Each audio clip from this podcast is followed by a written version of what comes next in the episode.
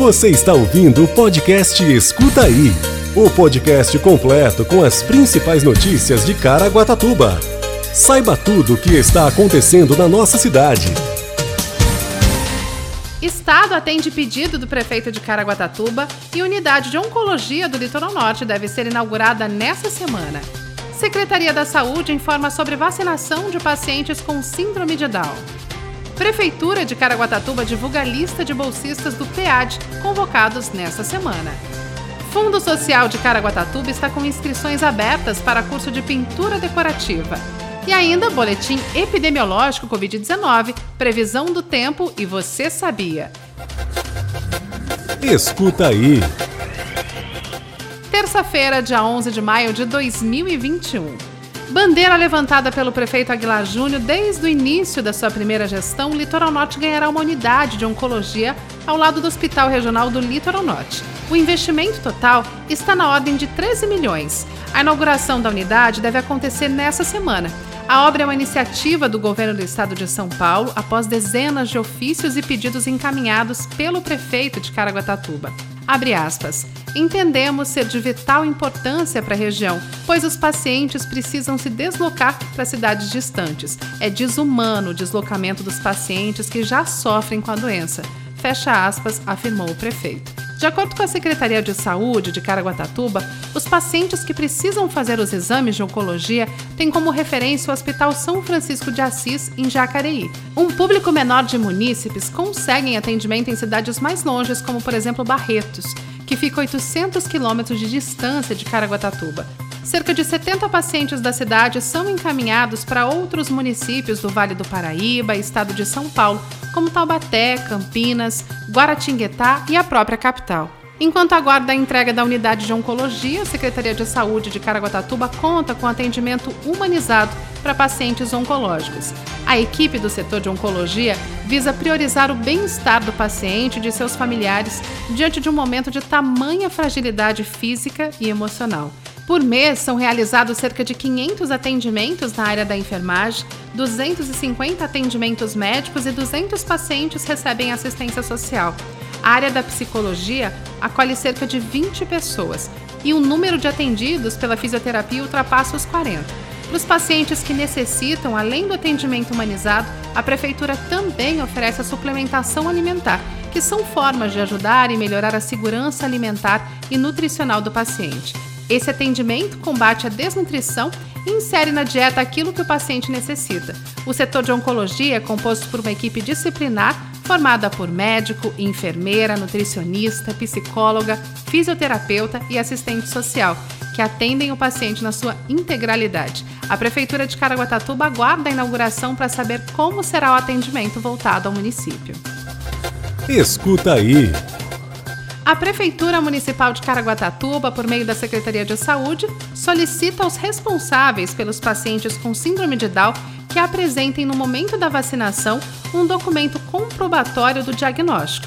Esse documento ele pode ser um atestado médico, relatório hospitalar ou mesmo qualquer outro documento que comprove a condição e que esteja devidamente assinado e contenha as informações do médico e o número do registro do Conselho Regional da Medicina não importa a data do documento.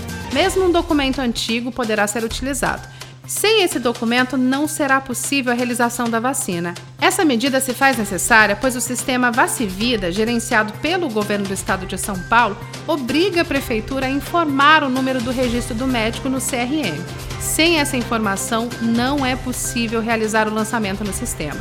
Em caso do paciente não possuir nenhum documento em mãos, pedimos que procure uma unidade básica de saúde ou seu médico de preferência para obtenção do documento. Para os pacientes com síndrome de Down, não é necessário o cadastramento na Central 156.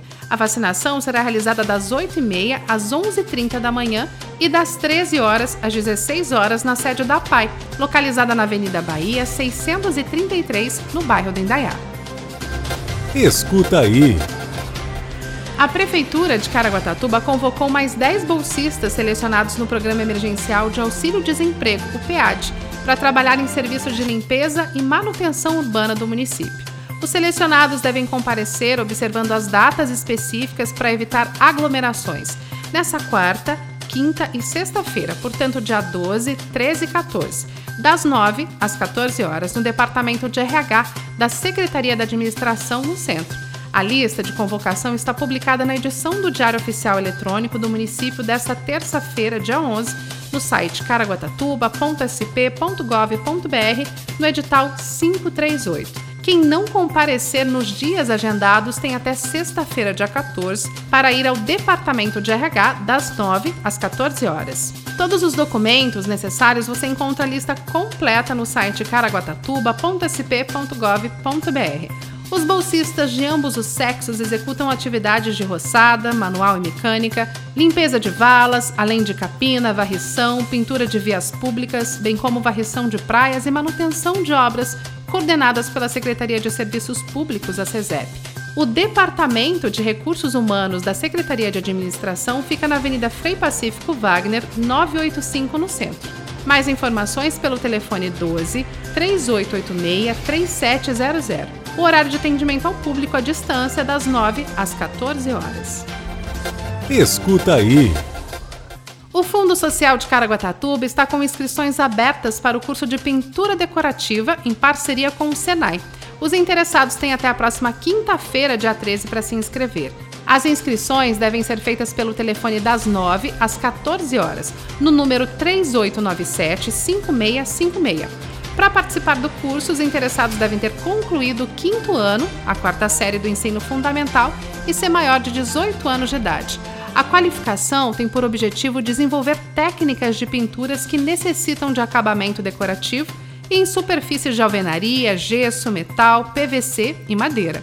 As aulas serão realizadas de 24 de maio a 9 de junho, sendo duas turmas de 18 alunos nos períodos da manhã e tarde, com carga horária de 40 horas.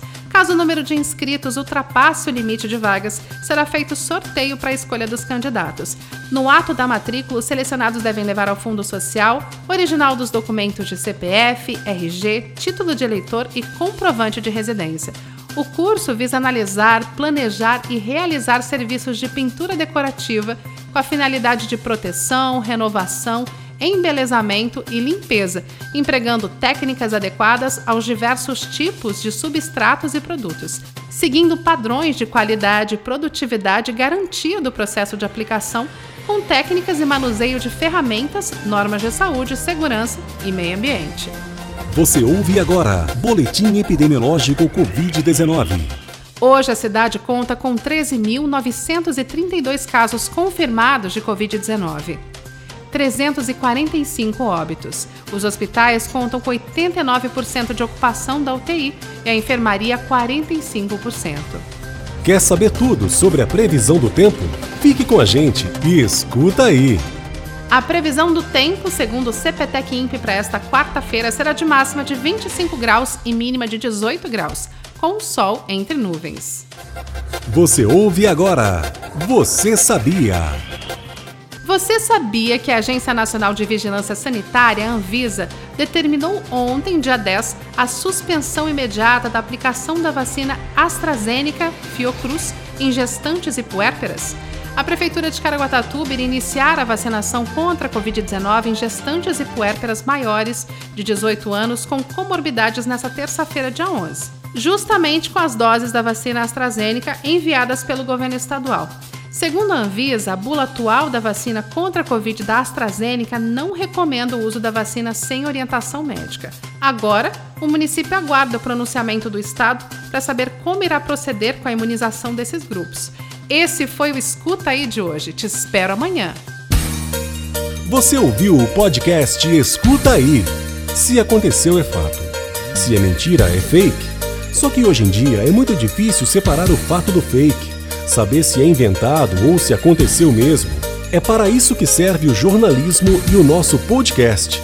Se informe em nossos canais oficiais.